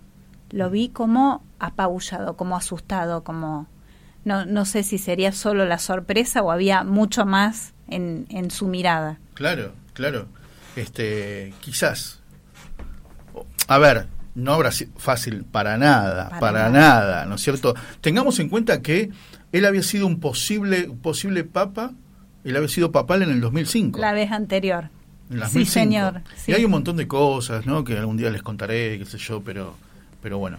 Pero creo que fuimos a buscar a un referente de- del micrófono para hablar de este tema. ¿Por qué? Porque lo conocía de Padre Jorge, lo conocía desde Padre Jorge. O sea que lo conoció como Padre Jorge, como Cardenal Bergoglio, como Papa Francisco lo fue a visitar. Yo decía hace un rato, ¿no? Tengo en mi mente, eh, cuando los asocio a los dos Sí. y a Chacho, yo veo esa foto donde están los tres muertos de risa, muertos de risa, pero muertos de risa los tres, como cuando se ríen tres amigos de alguna anécdota. Qué lindo, qué lindo. Genial, Qué envidia, genial. lo voy a decir. Genial. Lo vamos a saludar al querido Tito Graval, director de Radio Grote. Querido Tito, abrazo grande aquí, Melissa y Víctor. ¿Cómo estás? Qué gusto estar eh, ahora con ustedes, los venía escuchando, por supuesto, como siempre, Marisa, Víctor, un cariño grande para los dos y para Daniel Martín también. Bueno, Lo mismo, Tito, qué lindo escucharte. qué bueno, qué bueno. Y qué bueno recordar, recordar ese, ese, ese 13 de marzo de 2013. Cuántas sorpresas, ¿no, amigo? Diez años, la verdad que parece increíble. Vos sabés que, antes de entrar, te voy a contar otra anécdota. Eh, cuatro días antes de que, que comenzara el cónclave, viene un equipo de la CNN a entrevistarme para hablar del cardenal Leonardo Sandri, que era un candidato muy fuerte que tenía la Argentina. Y fue muy gracioso porque cuando terminamos la nota, yo digo, bueno, y además está también el cardenal Jorge Bergoglio, eh, que también, obviamente, dije algo más de Bergoglio, pero en realidad toda la nota que me hicieron Claro. fue sobre el cardenal Sandri, que aparentaba ser, eh, y lo era, y lo fue, de hecho tuvo una importante cantidad de votos, se lo cuentan las malas lenguas, este, que además esos votos son los que le posibilitan finalmente a Bergoglio tener la, la mayoría, ¿no es cierto? Así que esto también es un dato, pero así que vos fijate que estaba eh, fuera de muchos cálculos, ¿no? Este, más allá de, de que los cálculos acá con el Espíritu Santo en el medio siempre son una, una cosa ah, eh, que se acomoda, digamos. Sí, tal cual, tal cual eso. Tito, y estábamos haciendo memoria de dónde estaba y qué, qué sintió, qué vivió cada uno. ¿Querés compartir con nosotros dónde estabas Sí, vos cuando claro, te mira, enteraste? yo, yo en ese momento era el director de prensa de la, secretario de extensión de la Universidad Católica de La Plata. Entonces yo a la tarde, a las dos y media, tres, ya me iba todos los días para La Plata. Y, bueno, estaba saliendo para La Plata cuando eh, creo que ahí fui hasta mi casa para verlo este, ahí, este, porque obviamente a La Plata ya no llegaba, entonces me fui hasta mi casa y fue muy gracioso porque ni bien se anunció la fumata, me llamaron algunos medios, y digo, mira, vénganse a casa. Este, yo estoy en casa, lo voy a ver en casa. Bueno, venía así cuando sale, ya me a decir que, que, nos contás algo del nuevo Papa, qué sé yo. Y estábamos con los chicos de Crónica, eh, con una señorita de Radio Mitre, que no recuerdo quién era, eh, alguien de Radio Rivadavia y este y alguien de Canal de C5, de Canal 26. Este, ¿Todos no, en tu Canal 9, de casa? Canal 9. Todos en casa, en la cocina de casa. Vos sabés que fue impactante, porque claro, cuando escuchamos Bergoglio, todos gritaban. Y, y a todo esto me tenían, me tenía enganchado, este, que- creo que era María Isabel Sánchez en el teléfono, en la radio, en directo. Entonces, y- y la verdad que fue una fue una cosa pero loquísima, porque estábamos enganchados para hablar de quien fuere, porque obviamente habíamos hecho un estudio de, de la mayoría de los cardenales, algunos más, otros menos, había varios que los conocíamos bastante, no solamente a los argentinos, sino a algunos de otros países, a los candidatos. Así que bueno, lo vimos ahí en casa. Y bueno, y a partir de ahí fue un día demoledor, porque yo creo que el último programa que estuve fue el de Fantino, que terminaba como a la una de la mañana. Ah, claro. Eh, Todo el mundo te llamó y te preguntó. No, me, me, me- es más, me llevaban de un lugar al otro, de un Sí, canal a otro, en de cuatro cuadras en coche, ¿viste? Claro. Para que no me fuera a otro lado, ¿no? Y este. y, y cuando logré prender el teléfono cerca de la una de la mañana, me- nunca me voy a olvidar, tenía 268 llamados perdidos. Mi Y madre. una, una cosa que no se podía entender, ¿viste? Bueno, obviamente no, no. Este, todavía el WhatsApp no estaba tan popular como ahora, pero había, pero eran sobre todo llamados perdidos, ¿no? Así que eso, así lo, bueno, y por supuesto con una emoción tremenda, porque la verdad que eh, yo, eh, digamos, eh, es más, yo siempre digo que la- lo último que charlé con Jorge, yo nunca le dije padre Jorge, esto lo, vos sabés. Víctor y Marisa, lo digo, yo siempre le decía, primero le dije padre Bergoglio cuando era superior de los jesuitas, que podía verlo cuando venía a las reuniones de obispos por alguna que otra cosa, como superior de los jesuitas, después le dije monseñor, eh, cuando era obispo auxiliar, y después eh, cardenal, porque yo además estaba acostumbrado al trato formal por la conferencia episcopal, yo también en ese momento era estaba como director de, la conferencia episcopal argentina. Tal cual. Entonces, este, cuando él cuando él llega al episcopado.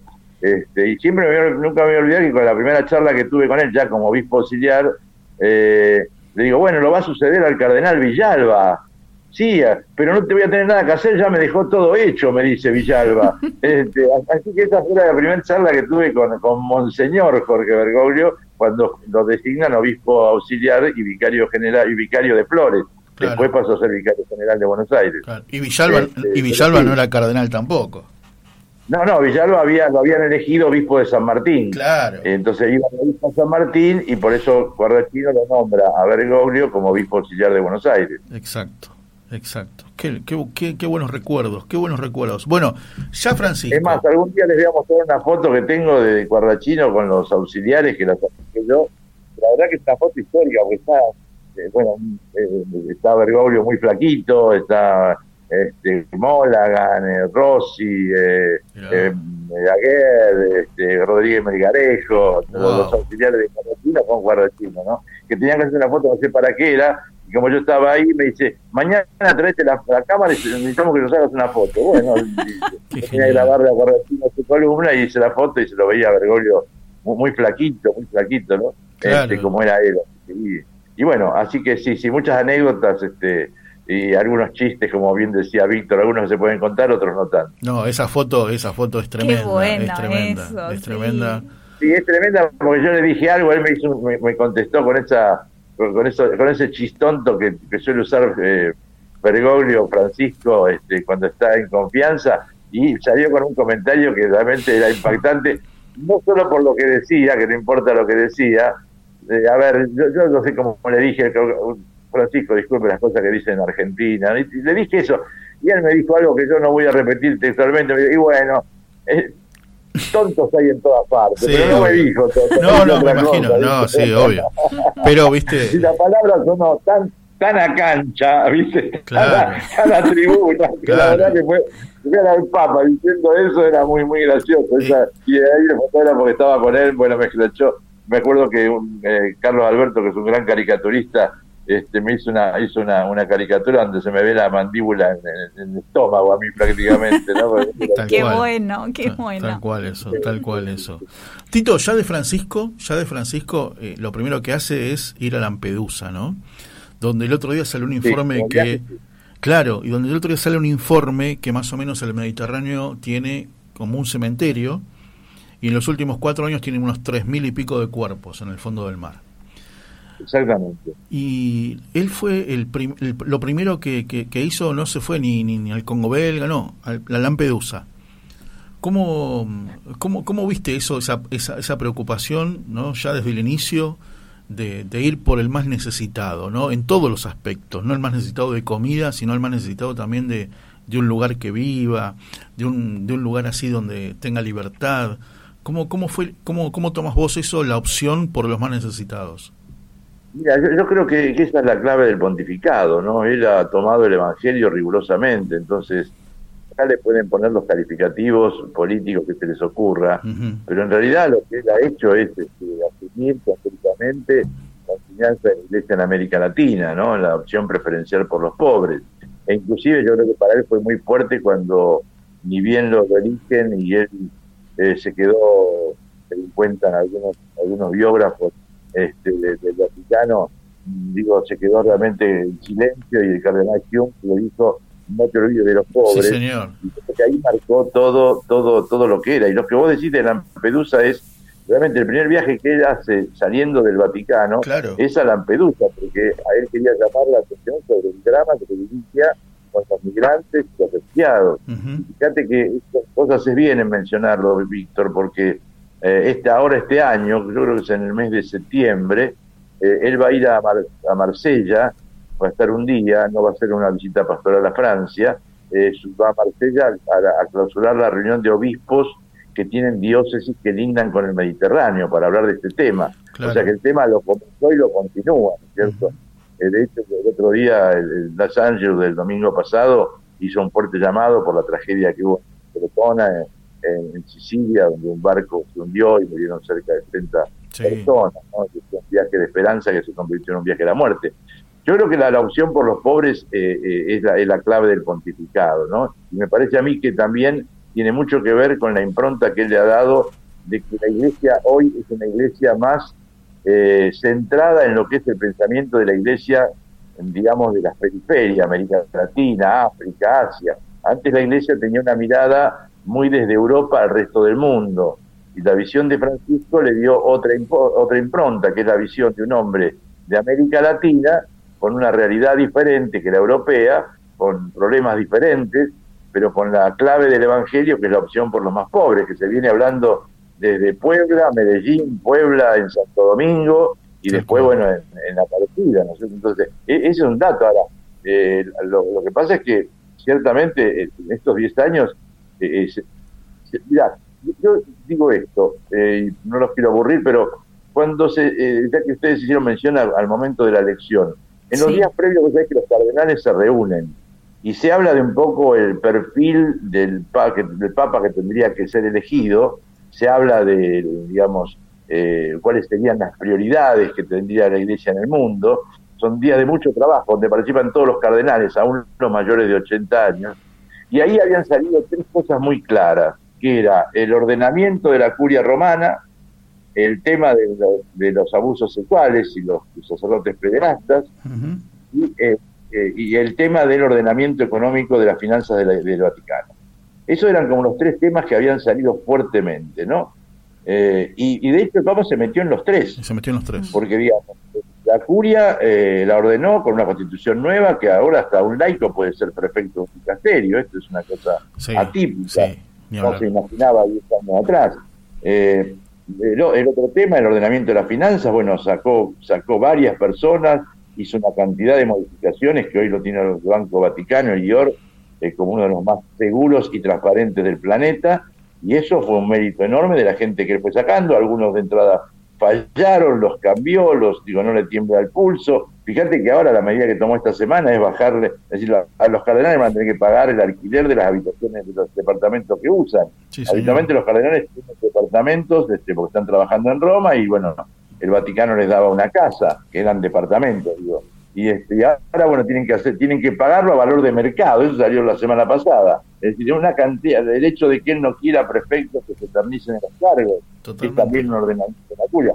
Y en el tema de los curas pederastas bueno él continuó con la tolerancia cero de Benedicto XVI pero con medidas más concretas más directas generando tribunales diocesanos imponiendo digamos todo un código de, de acción ante los dramas de los abusos. De hecho la oración de este mes habla precisamente de rezar por las víctimas, ¿no? Y dice que no basta solamente con rezar y que no basta, hay que escucharlas, hay que entenderlas y que la iglesia tiene que volver a convertirse en un ámbito seguro, ¿no? O sea, que lo, lo sigue haciendo. O sea, que fíjate que esos tres eh, cosas tan fuertes, muy fuertes en la previa al cónclave, eh, Francisco las ejecutó directamente.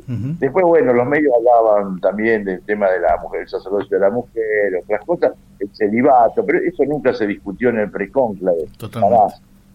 Eh, y de hecho, bueno, este, son temas que, fíjate, han salido esporádicamente por alguna pregunta. Ahora, lo real es que es un hombre que ha hecho cantidad de viajes al exterior, a países a países con minorías cristianas, esto es un dato también muy fuerte, que ha cambiado todo el colegio cardenalicio, porque cuando él llegó la mayoría eran cardenales italianos, hoy, hoy no digo que minoría, pero no llega al 20%, pero los cardenales italianos, cuando antes estaban cerca del 50%. Eh, entonces, hoy tenés cardenales de todo el mundo y por lo tanto el, el, el cónclave tiene una representatividad especial del mundo que a lo mejor no la tenía. Esto también le genera conflicto, porque hay ciudades italianas que antes tenían obispos cardenales, y al no ser designado el obispo cardenal, es como que la ciudad siente que le bajaron el nivel. Claro. Porque estos datos de Italia son, muy particulares.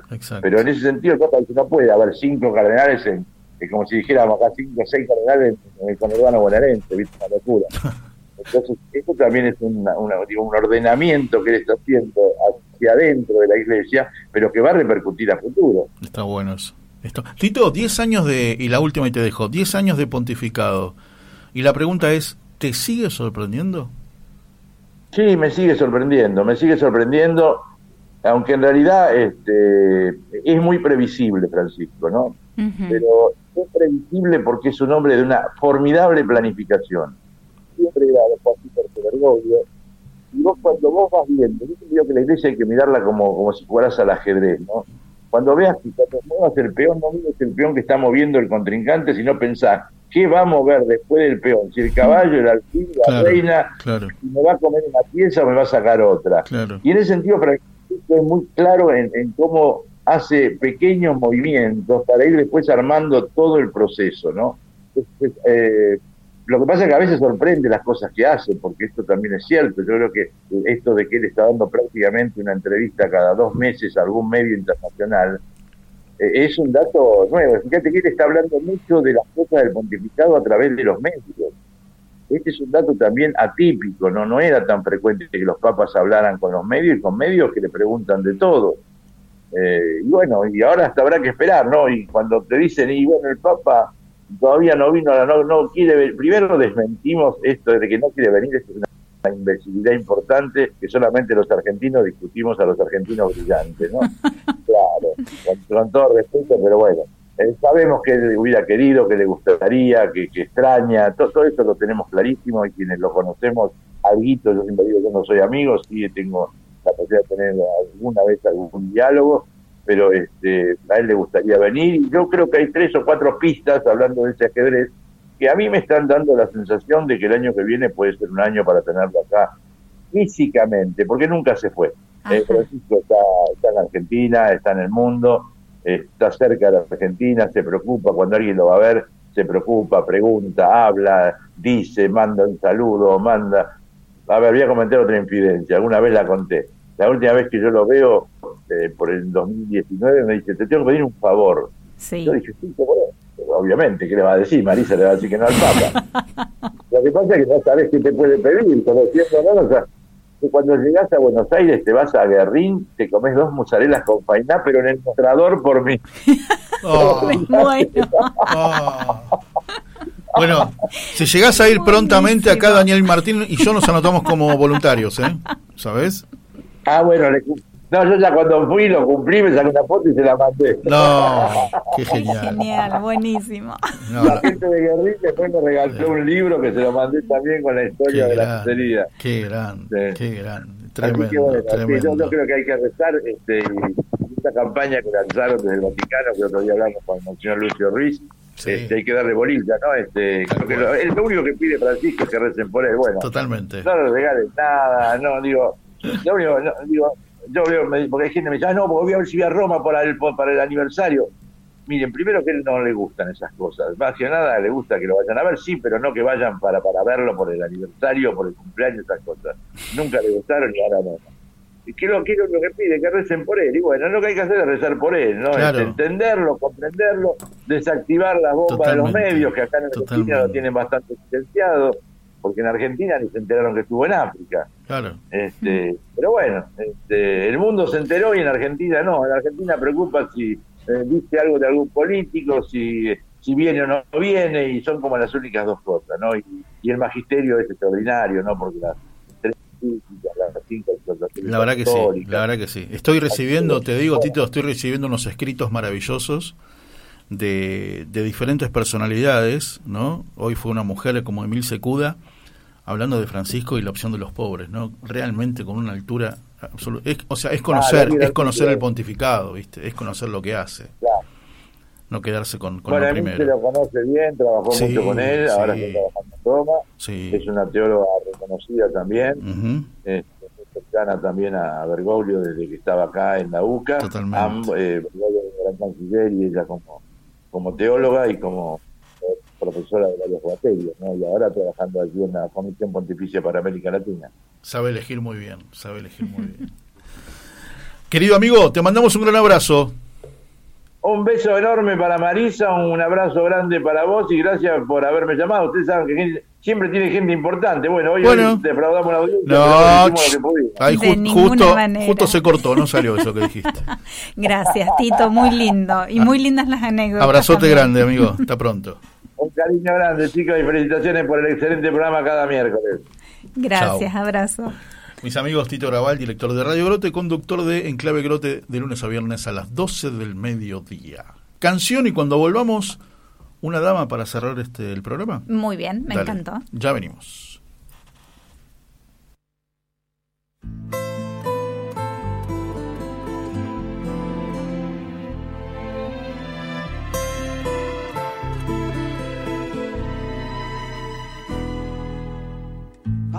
Decidir si sigo poniendo esta sangre en tierra.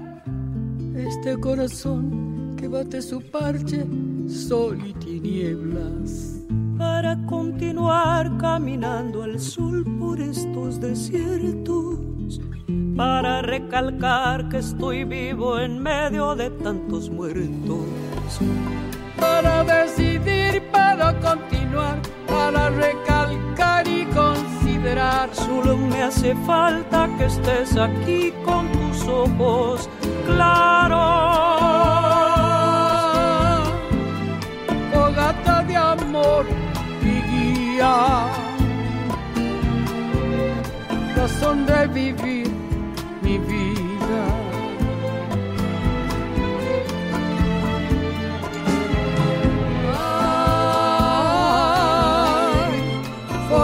De amor y guía. Razón de vivir mi vida.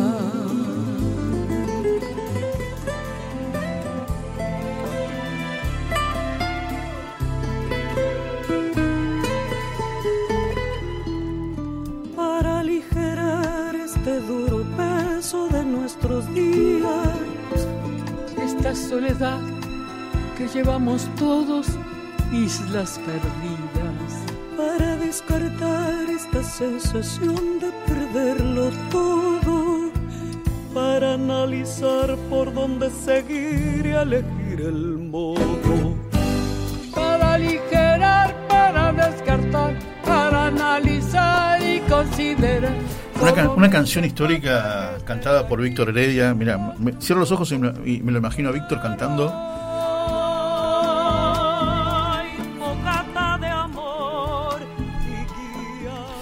La primera canción que escuché, que me, que me asombró mucho de Víctor Heredia, allá por el 84, 5, eh, una canción que se llamaba Aquellos soldaditos de plomo. Aquellos soldaditos de plomo, sí, señor. 84. Creo que la entrevistada que vamos a, a- a hablar ahora no había nacido, ni Mm, siquiera. Creo que no. Ni siquiera. Así que bueno. Bueno, la saludamos porque estuvo, a ver, Carolina estuvo eh, hace pocos días, uno la veía con una campera, un gorro, eh, guantes, en un lugar muy frío, pero además de frío, frío, o sea, frío, Sí. frío en el alma, Sí, frío, tristeza. Conociéndola, a lo mejor imagino que cuando se apagaba la, la cámara se le caía alguna lágrima de Mm. ver tanta desolación y tristeza, donde quizás un año anterior estaban celebrando la Navidad en familia. Sí. Un año y un poquito más, un año y un mes y dos meses. Porque justo, justo el aniversario de la guerra fue el un 24, 24 de febrero. O sea que un año y dos meses antes era 24 de diciembre. Exacto. ¿No es cierto? Y en el color de su voz creo que se dejaba, sí. se notaba bastante de la emoción que le producía. La vamos a saludar a Carolina Moroso. Hace un ratito dejó el aire en TN, en Muy esta bien. tarde. Muy bien. Hola, Caro, un beso grande. Aquí Marisa y Víctor, ¿cómo estás? Hola, ¿cómo están? Víctor, Mari, un gusto saludarlos. Bueno, igualmente para nosotros. Eh, Tengo razón, yo porque, a ver, yo te veía en cada transmisión, ¿no? vos me decías, no, me quedan todavía tres transmisiones más, no, me quedan cuatro horas de transmisión. Era ya tarde acá, imagínate. Claro, sí, ¿no? sí, sí. Cinco horas después o siete horas, no me acuerdo cuánto eran. Eh, ¿Cómo terminabas cada día, Caro, en ese lugar donde no había luz, donde Mm. no había nada, donde no había vida? ¿Cómo terminabas cada día? Y en esos ámbitos los días ni empiezan ni terminan, es como un continuo, ¿no? O sea, perdés la, la, la- la percepción del tiempo es muy distinta, ¿no? Eh, sobre todo porque, porque de alguna manera vos también empezás a estar inmerso como en ese estado de guerra en el que vive muchísima gente y que por supuesto sufre, sufren Sí. esas personas esencialmente, pero que tiene que ver también con eh, acostumbrar tu cuerpo y tu mente a un nivel de, de descanso, te diría, reducido a poco y nada, o sea, lo mínimo indispensable para mantenerte en pie y andando, pero bueno, nadie descansa del todo en Ucrania y es, importante, nadie, nadie apoya la cabeza y, y siente que, que está totalmente tranquilo, ¿no? Aún en los territorios más seguros dentro del diezmado territorio ucraniano, ¿no? Tremendo. Impactaban imágenes que mostrabas de casas eh, por la mitad, literalmente había volado una parte de la casa y vos tomabas testimonios en vivo de las personas que no se iban del lugar, que no, er- No. decían, es lo único que tenemos, no podemos dejar esto. ¿Cómo resistías esas Sí, entrevistas? Mira, es muy importante. Sí. Sí. Bueno, eh, siempre, siempre es difícil, pero, pero hay algo que, que pasa, sobre todo con, con, con Ucrania y con la identidad ucraniana tan ligada a la resistencia y al estoicismo, ¿no? Eh, cuando vos ves a esas personas tan de pie, tan erguidas frente al dolor y frente al horror, ¿no? Porque acá hay, hay como varias dimensiones del dolor y de la devastación de la guerra, y hay una dimensión que ya es el horror, ya es aquello de lo que incluso cuesta hablar, ¿no? Sí. Eh, porque en Ucrania se han cometido crímenes de guerra atroces. Eh, a mí me tocó ver eh, dónde estaban las fosas comunes de Izium, que es un, un pueblo que estuvo ocupado durante meses en la franja este, cerca de Kharkiv, camino hacia el Donbass. Cuando te toca ver eso y ves a las personas de pie y la verdad que uno no tiene margen alguno para nada más que para estar a la altura de las circunstancias, entrevistarlos como corresponde, darles la voz como corresponde eh, y hacer el mejor trabajo del que uno es capaz. A mí me ha tocado ver gente resistiendo en casas en las inmediaciones de Bakhmut, que es el frente más álgido de la guerra, mientras escuchábamos las detonaciones sin parar durante una hora y pico, y aún así la gente permanecía, gente que no tiene agua ni luz desde hace un año, y que juntaban nieve, porque al no tener agua juntaban nieve. Eh, digo, cuando te toca ver eso, ya ahí entendés que hay otra dimensión de la humanidad u otra versión de la humanidad muy distinta que se despliega en esos escenarios, ¿no? Eh, y, y que, y que tiene, tiene hasta una cuota de, de sobrehumano, el, Ujú. el- el ejercicio de Sin resistir, ¿no? Y el, y el ejercicio de la guerra es un ejercicio inhumano, ¿no? Entonces, claro, la compensación es ser mucho más que lo que te imaginas que una persona puede resistir, porque la guerra deshumaniza tanto que para llegar a ser un humano y sentirte un humano, tenés que hacer un esfuerzo sobrehumano. No sé si, si se Sí. entiende lo que, lo que Sí, digo, ¿no? claro, Clarísimo. clarísimo. Clarísimo. Caro, ¿tuviste miedo?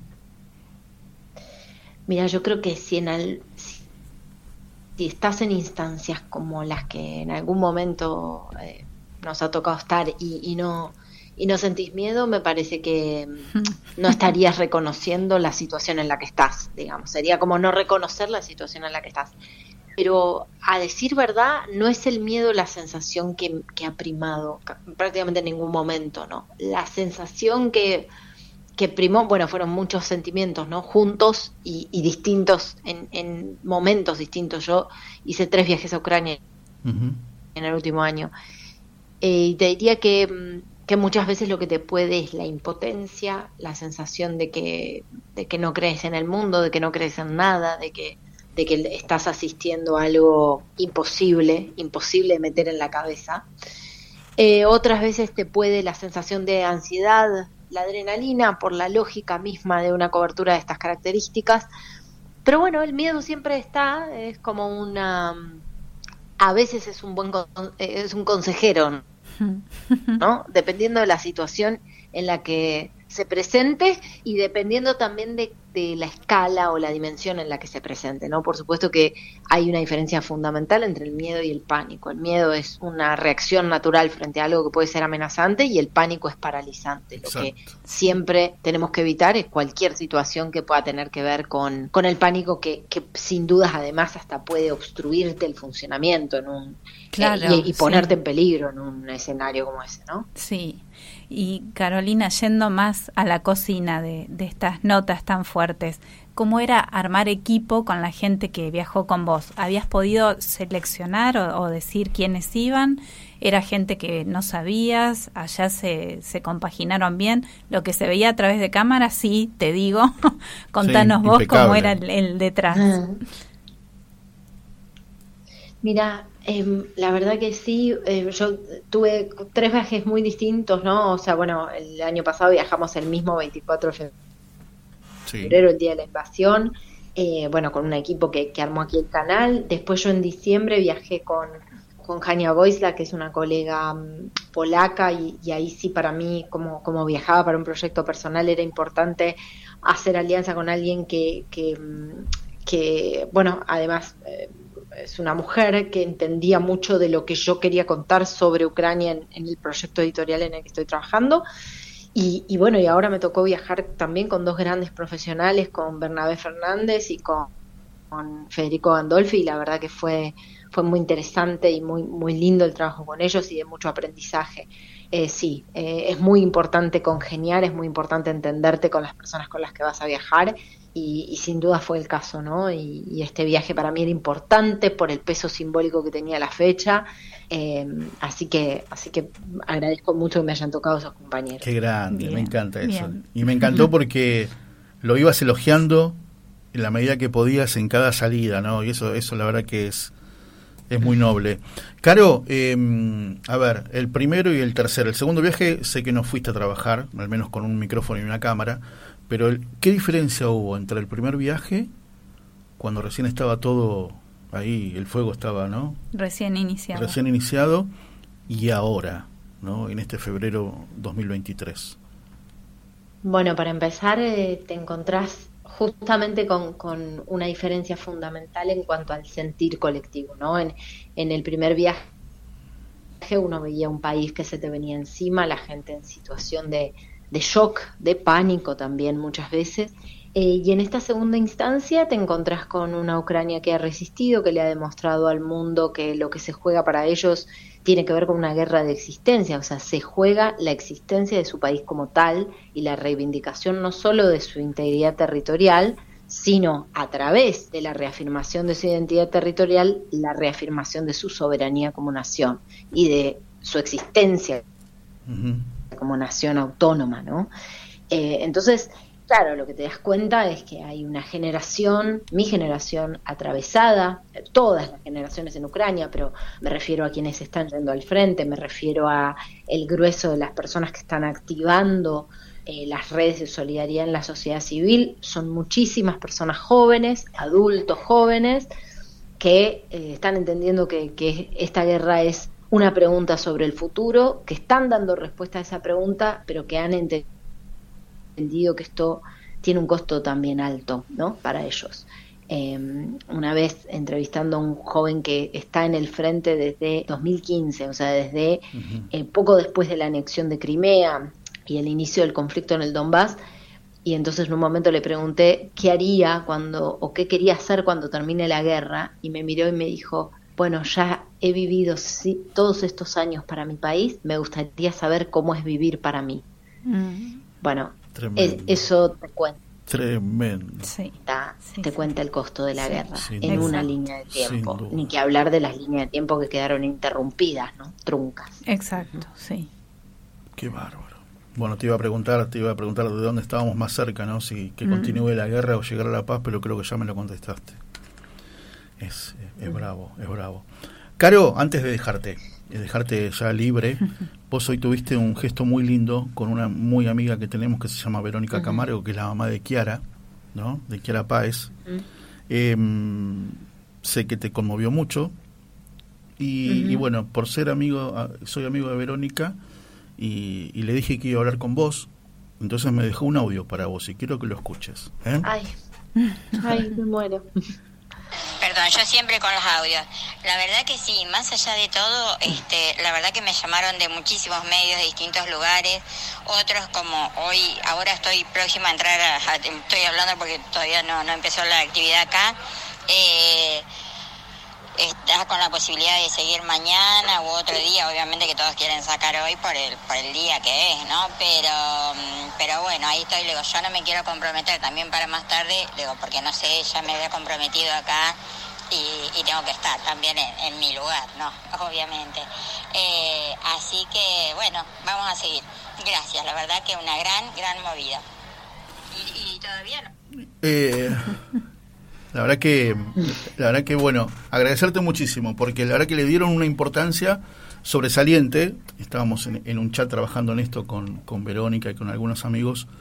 Le, han dado una importancia entre vos y Nacho muy fundamental para que ¿no? quede libre el, asesino de Kiara Páez, exactamente, que es eh, uno de los homicidios por los cuales se inició el Ni Una, menos. estas marchas en reclamo de... El caso disparador. Sí, tal cual. El caso, disparador. vos lo dijiste tan claramente. Así que bueno, quería quería agradecértelo mucho, ¿eh? agradecértelo mucho eso. Así que bueno. Por favor, no, al contrario, yo gracias a ustedes por, por hacerle por darle seguimiento a estos casos eh, y por abrazar a la memoria de Kiara como la memoria de, de, una hermana, de una argentina, de una chiquita llena de sueños a la que le arrebataron la vida y eso no puede quedar impune de ninguna manera. Totalmente. Y pero del otro lado se encuentran con gente como vos que ya no es, no es, lo mismo, mm. no es lo mismo. Caro, te mandamos un beso muy grande. Muchas gracias, como siempre. Mari y Víctor, les mando un beso enorme. Que estén muy bien, un beso vos También, Igualmente, muchas gracias. Mis amigos, la voz de Carolina Moroso contando lo que vivió en, este, en Ucrania. De las mujeres valientes que honran no solo el ser mujer, sino la, profesión que vocacionalmente ejercen. Sí, sí, sí, la verdad que, la verdad que sí. Durante toda la estadía de Carolina en Ucrania, casi todos los días este, hablábamos y me mandaba muchas fotos. Lugares tristísimos, tristísimos. Y un frío impresionante porque estaban en plena nieve, así que eso se notaba Pero entre las ruinas, a ver, quiero que entiendan esto, entre las ruinas, sin luz, eh, había tráfico. Pasaban autos, pasaba gente caminando. La gente no abandonaba el lugar. No abandonaba el lugar. Exacto y vivía a lo mejor en un departamento donde la, mitad del dormitorio se veía la biblioteca con libros que habían quedado así de un bombardeo. Sí. Y seguían viviendo en ese lugar. Tremendo. Las imágenes muy fuertes. Siempre la guerra es horrorosa, así que no, no hay mucho que describir al respecto. Antes de irnos, y la reflexión final, 30 segundos. Señores, tenemos un país más que bendecido, que no tiene guerras, que no tiene terremotos, que no tiene tsunamis, que no tiene, eh, ¿cómo es? Huracanes. O sea, todo lo malo lo ponemos nosotros. Sí. Todo lo malo lo ponemos nosotros. que es pródigo en recursos naturales también. Esto que estudiábamos en primera fase de la primaria. Todos los climas, Claro. todos los relieves, Donde- todas las oportunidades, todas las posibilidades. Donde el pan, Es así. donde el pan, que es harina y trigo, que sale pero hasta de, de, de la mesa de luz, crece el trigo, y sin embargo, vamos hoy sale 500 pesos y mañana 550 y pasado 600. ¿Por qué? Y porque cambió la luna, la luna era llena, ahora es cuarto menguante, entonces hay que aumentar. O porque los feriados del carnaval, no andan los camiones, ¿no? Por la deshonestidad y la ineptitud de quienes están encargados de la administración. Usted quiere ser misericordioso, pero yo estoy Sí, un poco sí, enojada. no, no Así sé. que voy a decirlo. No sé si misericordioso, pero en fin. Tremendo. En fin. Bueno, nos vamos. Eh, nos vamos agradeciendo mucho todos los saludos, las oraciones. Me han hecho llegar dos oraciones muy bonitas por el Día de la Mujer. Eh, básicamente esto, agradeciendo a Dios el don de poder dar vida inclusive, de, de poder ser mamá, de poder ser amiga, ser hermana, ser hija de los varones. Poder estar al lado de los varones, poder estar a la par. Esto es eh, reivindicar derechos y, y siendo agradecidos.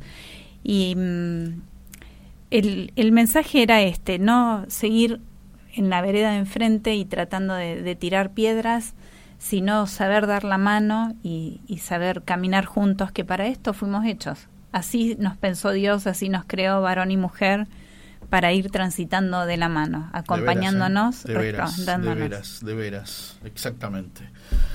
Nos vamos, señores. Gracias a todos los que se han comunicado. Gracias, Ofelia. Gracias, Patri. Gracias, Tito. Gracias, Dani. Gracias, Mari. Gracias la Ma- banda de Junín que hoy se nos amplió con toda la el club de fans de Gabriela Fioriti también. Nos vamos. No, bueno, nos sacan del aire. Eh, nos encontramos el próximo miércoles, ¿le parece? Eh, solamente porque... Hay historias que parecen sueños y sueños que podrían cambiar la historia. Hoy te busqué life.